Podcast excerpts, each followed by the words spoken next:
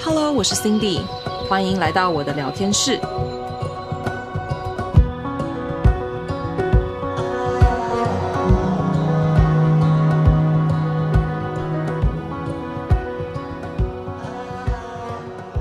Hello，大家好，欢迎回到 Cindy 聊天室。今天呢，我请到了一位是我跟大家提过的嘉明湖四天三夜的旅行中。他是我的向导，他叫做小蛙。他很特别的是呢，他有一间多指。人家说斜杠可能最多斜杠了两三个，那他斜杠了诶，整整七个。好，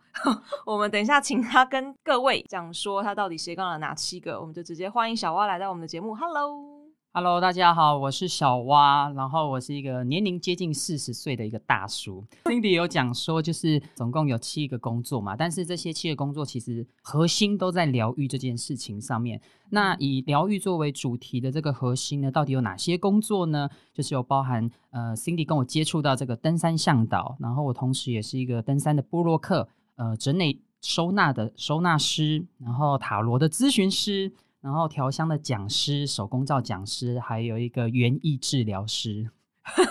超级无敌多。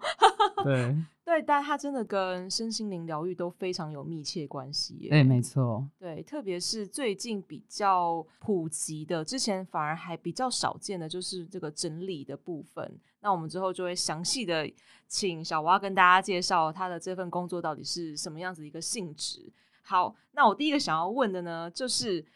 当你说到，因为那个时候我们在爬山的路程上，我就通常常会跟他走在一起，我就问他说：“嗯，你是专门在做向导吗？还是有做别的？”然后你那时候就跟我说：“哦，我是做疗愈相关。”但当然，因为我自己本身也是在做身心灵，所以我可以接话。但是我相信，其实很多跟你一起去爬山的人，可能。没有办法知道你在说什么，就是因为工程师啊或什么的，对不对？所以这时候有没有你印象比较深刻、还蛮特别的这种应答，或者是别人知道说，哎，你在做疗愈相关的，然后他们的一些回答的内容是什么？通常听不太懂的，大部分都是长辈类型的大哥大姐啊，嗯、他们就会讲说啊。什么疗愈？疗愈什么？然后我听到的时候，就是我就会开始娓娓道来，就是我刚刚那七个职业，嗯，然后我都会跟他们讲说他们的疗愈的点到底在哪边。那经过我这样说明之后，他们就会发现说，哎，原来其实真的有疗愈的影子在，只是以他们一些正常人，我只能说正常人，一般正常的那个社会价值的观感的时候，他会觉得，哎，其实你就是有很多工作。然后怎么会用疗愈这件事情？可是当你仔细把每一件工作在做的事情跟他们分享之后，他们就会发现说：“哦，真的核心在于疗愈这件事情。”嗯嗯嗯嗯。所以简单可能一般人讲说：“哦，我是在竹科做工程师，就是可以 the end。”但是对小蛙来讲，他可能 要讲一个下午，还讲不 所以你觉得这个核心对于疗愈这件事情，嗯、这个、嗯、那么？喜欢做这件事情，斜杠了七个的主要原因是什么？我我其实想现在跟他跟大家分享，就是说为什么我会想要接触到疗愈。我觉得在疗愈之前，我们可能会帮助别人，或是被别人家帮忙过。嗯、那我的原生家庭，因为就是在我高一的时候，就是我父亲有极重度中风嘛，然后呃，因为家里的经济支柱突然倒下来嘛，我们家三兄弟完全都还是学生而已，然后那时候就。呃，接收到很多亲朋好友帮助，那但一方面也是我爸真的是朗朗后，就是跟每一个亲朋好友都是很友善的往来，而且都会帮忙的。哦、那在那个过程当中，就是我发现，呃，受别人的回馈跟帮助真的是非常多。因为自从我爸中风之后，其实我后来念高中、大学，甚至到出社会，其实默默都有贵人在帮我，嗯、然后我就会觉得说，呃，这件事情是可以。值得投入的，然后再回到 Cindy 刚刚就是我们之前一起有有蕊过的一些讲稿。其实，呃，当初接触这个疗愈工作，其实最早是塔罗牌。对对，因为塔罗牌其实对于很多人来说，可能是神秘学的，它就很像八字、紫微斗数或者是星座命盘这一类型的东西。那因为呃，刚刚也跟大家分享到，就是我爸之前是中风，极重度中风变成瘫痪植物人的那种状态。其实那时候我们家求神问卜哦。然后什么药哦，嗯、你只要想得到的，我们都可以愿意试。嗯嗯。但是试完了，结果会发现说，嗯，好像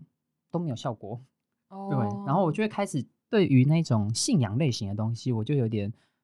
没有这么相信。那.在一次的机会，就是陪朋友去算塔罗牌，因为刚好我们找的老师是我之前认识的广播主持人介绍的，嗯，然后一去真的很准，我只能说平常不会去看那些有的没有的我，我就是在呃跟老师咨询的过程当中，我真的觉得还蛮准的。然后，所以你在那之前其实很少接触到塔罗或星座这一类的东西。我会看，但我不会相信。哦，然后我看其实主要是了解自己，嗯嗯，嗯，但倒不见得是要了解别人。对对。那那个时候方便问你，那时候是问什么？你觉得超准吗？哦，工作，因为那时候工作我觉得有一些不太顺心的东西，然后我我就一直又抽到那个月亮牌，然后月亮牌原则上呢，它就是一个暧昧不明的样子，或是一个闷闷的状态。然后反复抽哦，因为呃，我那个老师送大牌，大牌就二十二张，然后二十二张抽出来，比如我我那时候问了几个问题吧，嗯，每一个问题都有那一张，哇哦，对，这是很我觉得很神奇的地方，对，你说一次两次就算了，每一次都有，对，然后因为我不是跟我朋友一起算吗？对，他也有他自己的课题，然后他抽的牌其实也是一样，还是其实它里面很多月亮没有？然后没有没有没有，就是我们有个个别抽到不一样的牌，然后也因为。那一次算牌觉得很准经验，然后后来我朋友又想要再找那个老师算，然后算完之后他就问我说：“哎、欸，你要不要去跟老师学塔罗牌？”然后因为我本人觉得吸收新知这件事情，应该说学习新技术这件事情是我有兴趣的，嗯嗯，然后我就开始学嘛。那学了之后就要开始应用，所以就开始实际就是投入这个疗愈的工作。哦，所以起源是塔罗，对，起源是塔罗。这我之后也会单独的分享一整集，就是啊，我、呃、因为我从来没有算过塔罗牌，嗯，对，可能顶多就是有听过别人讲这件事情，对，因为其实在美国不知道为什么，因为我十几年都在美国，他进去就是会有一种让人家好像进去会出不来，还是 不知道带我去哪里的地方，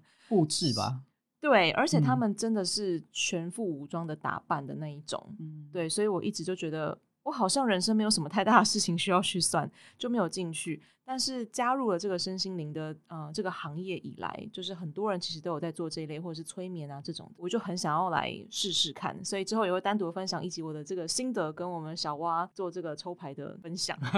刚好我真的也是有问题想要问，对，对，这样比较没错，有那个感觉，对不对？嗯，因为我跟 Cindy 讲过，就是说各种命理式的东西，就是平常没事不用特别算它。嗯。但是，当今天如果你走到一个人生的十字路口，有点彷徨，有点迷惘，呃，我觉得这一类型的身心灵的指引是还蛮有帮助的，嗯、因为它能够去反映到你现阶段可能正面临什么样的课题，那可能它经由不同的专业角度去切入，嗯、让你知道说可以怎么去操作。嗯哼，嗯嗯嗯，OK，好，那我来看看哦，我们的下一题是什么？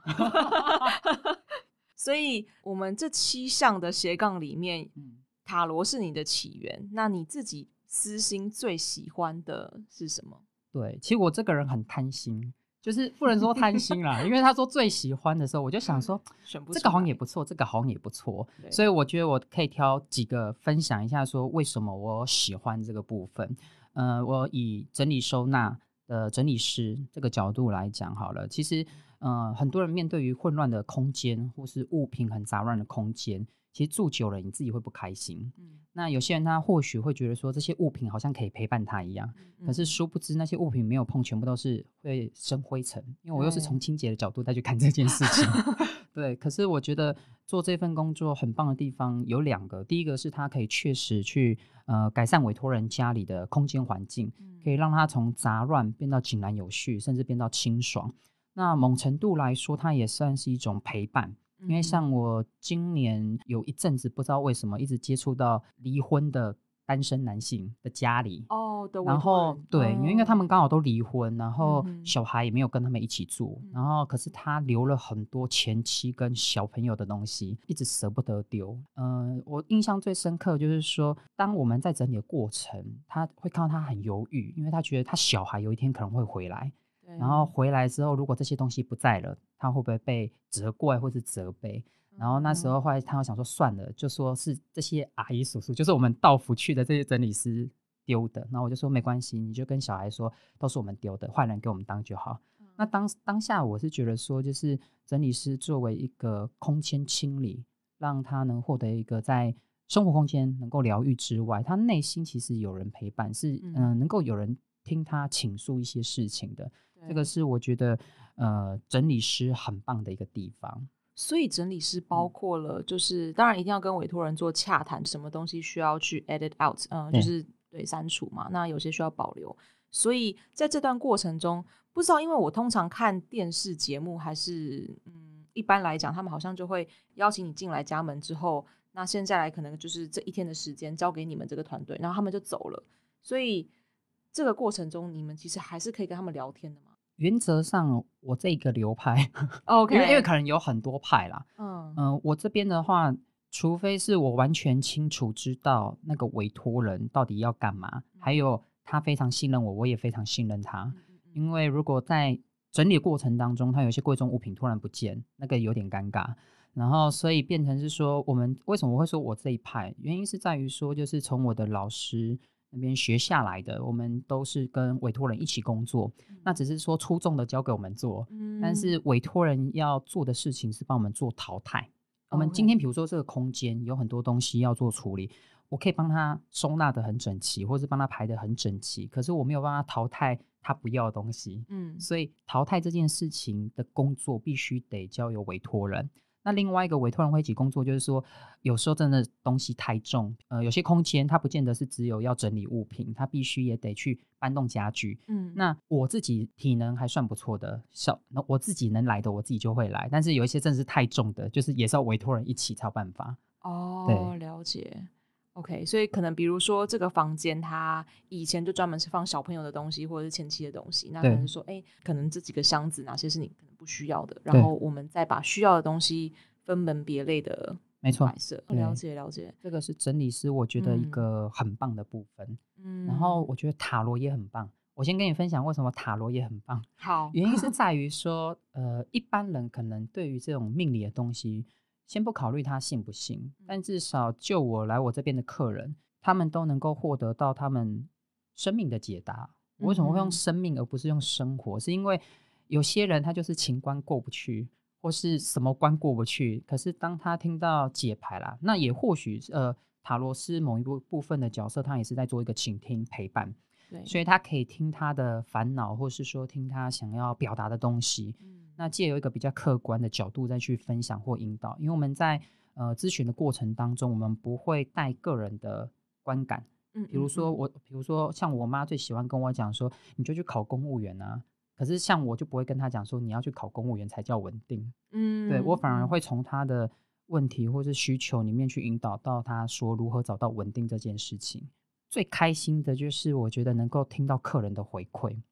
因为我之前很神奇，有一个客人他就是感情也不顺，工作也不顺，然后就来问，然后几年前的，然后他在隔了大概一年多的时间哦，他突然有一天就私讯我们粉专说：“老师，老师，我上次太赶忘记跟你说，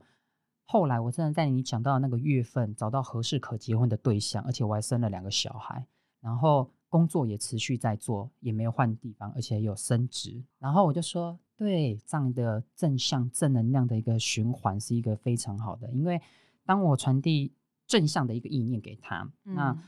他接收到之后，他感受到力量，然后他也呃释放出他自己的正向力量，去在他投入的事业，然后也获得一个不错的成果。那再回到我们身上的时候，我就会觉得说，这个做的东西真的很有价值。对，这让我想到，其实你在访纲里面回应到的一句话，嗯、就是你透过自己的付出，然后确实让对方的生活上有一些正面的反馈跟意义，对，你就会觉得你自己的人生意义，从帮助他人之后，得到了更大的一个光芒。我觉得人，至少我自己加入身心灵的这样的产业的起源，我常常觉得说，这可以拿一个故事当比方，就是有一个小女孩，她可能掉到一个洞里面。这时候呢，可能有不同的人来帮助他，但是帮助他的方式可能就是哦，可能一个牧师他就丢了一本圣经下去，然后你自己想办法，OK 走掉，或者是别人可能呃给他了一些工具，让他自己想办法爬上来。可是对我来讲，身心灵的工作比较像是我自己也跳下去，然后陪在这个小女孩旁边。那这时候小女孩可能问说：“啊，你自己跳进来，那我们怎么办？”对，可是我会跟她讲说：“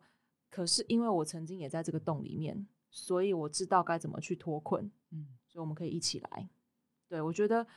它就会让我自己的生命产生出不一样的陪伴感。就像你刚刚讲的，跟嗯、呃、这条路上其实是有很多很多人嗯、呃、跟着你一起走的，你不会觉得这么的孤单。不管是你在说整理这边也好，或者是算塔罗，你面对到人生的十字路口，你觉得很困惑不安的时候，诶，有个人可以听你说。对对，但是毕竟这些课题是每个人自己要去疗愈，跟自己要花一些努力去解决的这些结。对，对，可是他就是在每个人人生上面，好像我们就可以留下一些小小的感动跟很好的回忆，这样子。对，其实有时候生活只需要一些提点。倒不见得真的要有人跟你一起做，只是有时候我们在很投入那个困境的时候，就是自己觉得已经深陷在流沙，但殊不知其实自己可以走出来 流沙上面。嗯，嗯，嗯，对，我觉得只是有时候偶尔的陪伴跟倾听，他不管是在我们做一些疗愈的工作，或是大家在呃平常陪伴家人或是朋友，都是相同的道理。对，聆听，我觉得我不知道你小时候有没有被人家夸奖过这件事情，就是 you are such a good listener 这件事。我比较爱讲话，你比较爱讲话的那个。对，但是我后面在做的事情、oh. 听会比较多。OK，对，因为我小时候好像也是这样，我都因为爱讲话被叫去罚站。小时候啊、嗯，对，但是长大我发现很多我的朋友，我就说你为什么喜欢跟我说？对，他就说。因为你真的很会听，对，他们觉得，比如说眼神的交流，可能有些人他们比较无感，不知道为什么。他说啊，不知道，就是你好像跟你讲话比较自在。然后真的比较敏感的人，他就说，比如说看我的眼神啊，或者是像你这样子，就是会点点头啊什么的，嗯、就是对他们来讲，他会觉得说，哇，你真的有在吸收，你真的有在懂，跟可能真的就是急着说啊，对他就是很糟糕啊，对你赶快把这些东西丢掉，就是附和你，你知道，他就觉得我没有被疗愈到，对。其实我觉得，呃，陪伴者有一个特质，就是说，不是说你要耐得住性子，而是说你真的能够去听懂他想要表达的东西，然后你也是真的对他的东西是有兴趣的。因为我为什么会说有兴趣？因为像有些呃业务性质的场合，我们可能因为工作关系不得没有 兴趣。对对对。可是 可是呃，更重要的是说，当你真的是真心在听这些人再去分享到他一些东西的时候。你会发现，他其实也是希望有人可以听得懂他的表达跟需求是什么，嗯、然后不见得要赞同他，但是他只是想说出来。对对对，呃，现在这个社会，嗯，这个网络上的一个普及，很多人会觉得很孤单，就是他们其实只是想要有人说说话。对。对，然后这时候我们就会是当那个真的有真诚在去吸收、有在聆听、有在做回应的人。没错，对，因为可能一开始像是十几年前 Facebook 刚起来的时候，那个时候可能大家会想要 po 一个状态，没有什么人真的会去给一个反馈，可能就是按赞数这些的。可是就会越发现这样子感觉是空虚的、比较的，但是你没有得到任何的疗愈，或者是抒发上你应该要得到的一个反馈。可是现在我觉得有慢慢在转型这一块，所以就会有很多像这样子在从事疗愈事业的人。那嗯，大家也可以看得到这一类行业的需求在哪里。因为我觉得人跟人之间真的很需要多一些这样子的真诚感。对啊，诶，对，其实有时候你抛开一些权利啊，或是利益，你单纯跟这个人交朋友，我觉得你会吸收到非常多。因为像我在跟当向导的时候，不是会带了超多团嘛，然后每每个团都会有不同个性的团员，然后 也有一些不同职业的团员。当你跟这些人聊天跟互动的时候，你会知道，呃，我们不考虑后面的分析啦，但是 但是说就是每呃一种米养百样人，然后你会看到就是每个人的喜怒哀乐，你也会看到说每个人的经验跟生活历练。然后，当你这些资讯接收到之后，你要如何把它转化成你生命当中的养分，或是一个小故事，嗯、我就会觉得说这件事情是一个很棒的地方。然后我觉得就是跟团员相处也不错，然后真的有把他们带到山顶登顶，那甚至有时候可能没登顶，因为可能大雨太大嘛。然后，但是大家很安全的上山跟下山有一个很不错的体验。我觉得他也是在我。从事向导工作来说的话，给我很大的一个启发。我觉得这是一个很棒的才华，跟你的一个特质，一个对一个向导来说，对，而且这是我相信的，因为那个时候我们在大巴上面的时候，那个司机坐在我旁边，他就特别喜欢跟你聊天，就是、oh. 对他们会看到你就觉得一见如故的感觉。可是并不是每一个向导他们都会有一样的热情感、欸。对，没错。对啊，所以这我完全相信。特质，特质。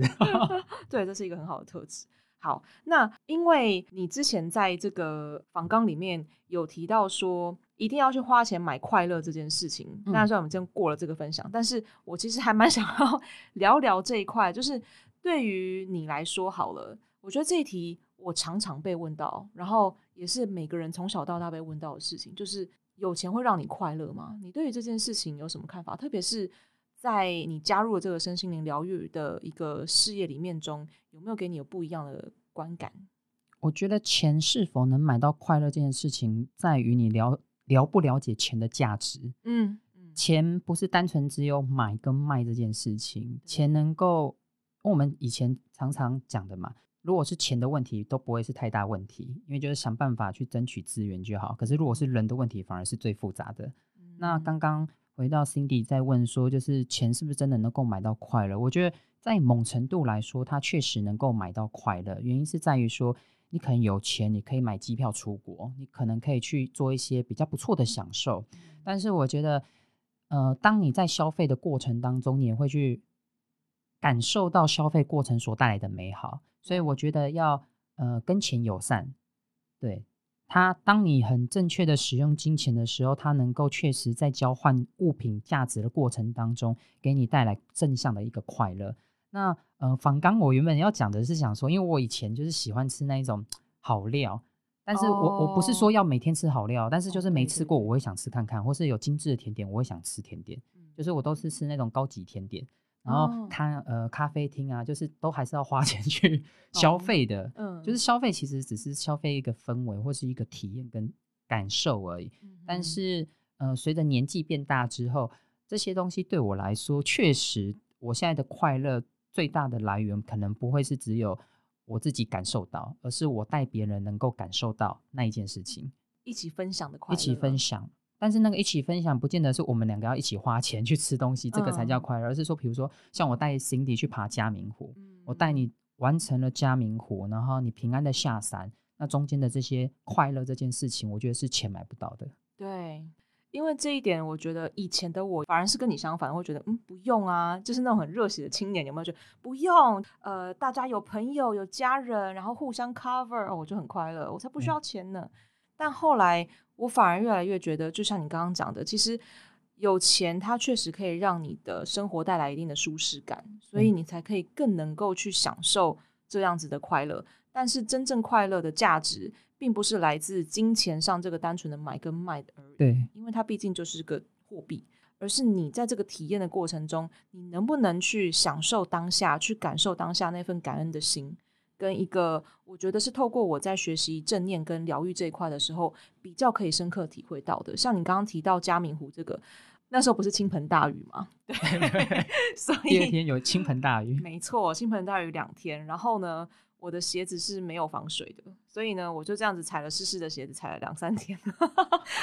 这在我另外一集节目里面有很 detail 跟大家分享，说我后来在这趟旅程学到的，呃，得到的五项礼物。嗯、那我觉得这份快乐跟那个可以感恩的那个价值，远远超过不论是你金钱去买到，呃，抽到这个嘉明湖的商务也好，或者是你花这个钱去买装备也好，等等的，都不只只是这样子。所以，嗯，我觉得钱跟快乐这件事情，我需要通过认识自己之后，也认识到说什么叫做人生有意义的价值上面，而去把你的金钱花在可以让你自己得到真正的快乐上。对，而且这个我觉得嘉明我也算是上天给你的礼物，因为你是生日的时候抽到。对对啊，对，他真的就是我五月九号当天抽到的，所以我觉得不论怎么样，因为那个时候天气预报讲说下个礼拜整天大雨哦，九十 percent 以上。我想说天哪，不行。但是那个时候，我就觉得不行，我一定乐观的保持这种，他一定有什么礼物在等着我，一定会有什么什么惊喜，所以我还是去了。果不其然，找到了一个新朋友可以来上节目。对，那你刚刚提到呃，享受美食这件事情啊，这个有点转的很硬，但是不管。就是我们节目其实主要主张就是跟正念饮食有关系嘛，所以想问问小蛙说，呃，在执行这样正念跟疗愈这一块的事业里面，有没有接触到正念饮食相关这一类的经验，跟你的自己个人的见解？我这边的话，最早应该说我会仔细品味跟感受食物这件事情，是之前在当部落客的时候，因为那时候还没转型变单纯的登山部落客之前，哦、我是走那个美食跟日本旅游的，然后所以我都可以拍出那种很漂亮的食物照片，就是。东西认真，认真啊！我跟你讲，我拍最漂亮的不是大景，也不是人，是食物。天哪！对，然后因为呃，我们要写文章嘛，因为我们的取向比较像是说，我们正向的去宣宣传它的好，所以我们会呃，不能说不写不好的，但是我们主要会以正向的东西为主，因为我们觉得说，你感受到好的地方就宣传出去，因为。嗯人是很主观的，东西好不好吃，每个人见仁见智。可是你要如何从你自己的角度去把那个优点讲出来？所以那时候我会去细心品味厨师的料理，然后真的很很感受到他们想要传达的一些食物的意念跟想法。那让我会觉得说，在吃饭的过程当中，它不是只有单纯吃饱这件事情，它同时能够了解到说制作食物的人他背后的一些意念跟意涵。呃，我不知道 Cindy 这有没有听过，就是如果有个厨师啊，他突然情绪很不好的，他那那时候做出来的出菜的东西，那些负向的能量都会传到 吃的人上面去。有，而有有有，而且我之前刚好去帮另外一间呃素食餐厅做这个业配，东西就是一般来讲还蛮 OK 的，嗯，但是不知道为什么，我觉得在吃的时候你可以感受到一份快乐感，这没有在浮夸，是真的，我就觉得说那个舒适的感觉。对，然后他那个调味料整个是很有 balance 的。后来他就跟我讲说，其实食材上面素食餐厅就大部分就是那样子嘛。对，对，那我们可以用的这个调味料也好，也都不尽相同。但是他就会一直提醒他的厨师说：“哎，如果你今天情绪上可能有一些比较烦躁，或家里有些事情的话，其实我们可以站出来，我们先从内场出来休息一下，然后我也可以跟你聊聊。对”对，然后因为他的这整个餐厅就是有很多这种身心灵疗愈的书籍，所以。那边的员工其实多多少少都有接触到这样子，可以去让自己哦，哦稍微的缓一下、呼吸一下的感觉，所以他们做出来的食物就是充满着正能量。那果然，其实带出来的这个每一道菜都会有不一样的感觉。嗯，对，就我自己以前好了，如果我心情不好的时候，比如说我要煮给另外一半吃，然后跟他吵架，我出出来的东西常常都会吵回答，我就会忘记，我就在那边思考。跟我吵架哪一句话让我很不爽，然后可能就会忘记，他就就会超回答，或者是对米那个水没有量好，有没有就这种的，所以对有差，我相信。对，然后我我后来就是扣除掉那一段经历之后，现在应该是说，现在对我来说啦，就是吃饭，呃，虽然确实也是温饱，嗯、但是就是我。咀嚼虽然好像感觉很像无意识，因为我其实吃饭很快，我大概五分钟就会吃完 我自己那一帕了。嗯，对。但是因为我觉得在吃的过程当中，可以细心品味一下原型食物啦。因为我自己本身没没有那么爱吃呃火锅料那一种东西，嗯、要么就是菜，要么就是肉，反正就是以原型为主。然后以前小时候会觉得有些东西，比如说茄子啊，然后或是苦瓜、啊、这种东西，我完全。不太敢吃的，嗯、但我不晓得到了哪个年纪之后，因为现在快四十嘛，不确定到哪个年纪，我发现说吃那些食物也没有想象中的不好，然后变成是说，其实我有时候去夹菜或者是干嘛的，我就会去吃一些新东西，然后来吃看看，感受一下。嗯、那我相信很多人他可能如素的，他觉得不能杀生，可是你知道我在大学因为念社会学嘛，其实比较批判的心态，我就有曾经跟吃素的好朋友。就讲说，你不要因为植物不会尖叫，你就吃它。嗯，我真的讲这样的话，虽然听起来很搞很好笑，对不对？可是对我来说，嗯、就是我们吃进去的东西都是别人的生命，它不管是植物的也好，或是动物的也好。但重点是你要如何透过这样的一个能量转换的过程当中，你去好好去去运用这些能量。嗯，对。哎、欸，我觉得这很重要哎，因为我自己不吃素，然后当然我们会去尊重说不同信仰或者是他们有什么 belief 的话，欸、你要吃素都没有关系。但是，嗯、呃，我们不要带着批判的心情讲说我吃素，所以我比较好。那你这样杀生，所以你这样比较不好。对，所以。这个真的就是一个纯粹能量转换，跟我们怎么去观察现在社会上很重要的议题，就是永续这件事情。对，每一样东西，不管植物也好，动物也好，在饲养的过程中，跟我们再去透过我们金钱消费的选择里面，它是一个循环的。对，所以你在做有意识的食物选择，跟透过原型食物来滋养自己的时候，这个感觉，你去嗯做正念，做更好的营养的滋养。它是可以带来不一样的效果的，跟你可能就是吃的很快，然后也不怎么去想说这个食物从哪里来的，会是有差别的。对，嗯，会有影响。所以这个是我自己在接触食物这件事情，我自己对它的观点跟看法。当然，我现在自己平常吃东西，其实我也没有真的一直都吃肉。嗯，对，因为像我这几天的晚餐，不知道为什么都去跑去一家素食自助餐哦，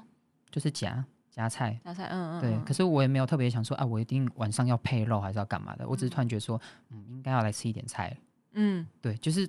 不知道从哪边 飞过来这个想法。听身体的讯息，觉得要该吃菜了。对对，好像是诶。特别是我那时候在嘉明湖的时候，我就觉得我非常缺乏膳食纤维，因为那时候逼不得已，你其实只能带一些干粮嘛。对对，所以看到菜的时候特别兴奋，热腾腾的时候。那我们最后呢，就是想要请小花来跟大家分享说，如果对于疗愈这一块，就是七项，大家可以去复习我们一开始讲的好吗？就是园艺、整理、塔罗。那有需要这些服务的听众朋友，他们可以在哪边找到你？呃，如果是那个爬山类型的，可以找一七 Jump 旅游社。一七 one seven one seven seventeen seventeen 哦 seventeen 好。就是一起啊，台湾、哦、对中文的一起，嗯，然后如果是居家收纳的，可以打煮水居家收纳整理顾问，就 sweet，就 sweet. 也是台语，OK，我本人是很 local 的。那如果是塔罗的话，可以找 Piwa 塔罗，P I W A，嗯哼，对，那原则上就是我们就我在做的事情都包含在里面。那其实不管透过哪个管道，也都可以找我，然后甚至想学调香的。认真课程的，嗯，可以找那个 MBHT 的新北分校。好，我们这之后就会总结在一个资讯栏给大家连结，嗯，搜寻你们自己需要的服务这样子。然后如果有兴趣想要学习的话，也可以跟你请教，没问题。好，那我们这是上集的节目就到这边，下集节目呢，我们就来好好聊聊关于整理这件事情。好，怦然心动的整理术。OK，第一集节目就到这边，那谢谢大家的收听，我们下一集再见，拜拜，拜拜。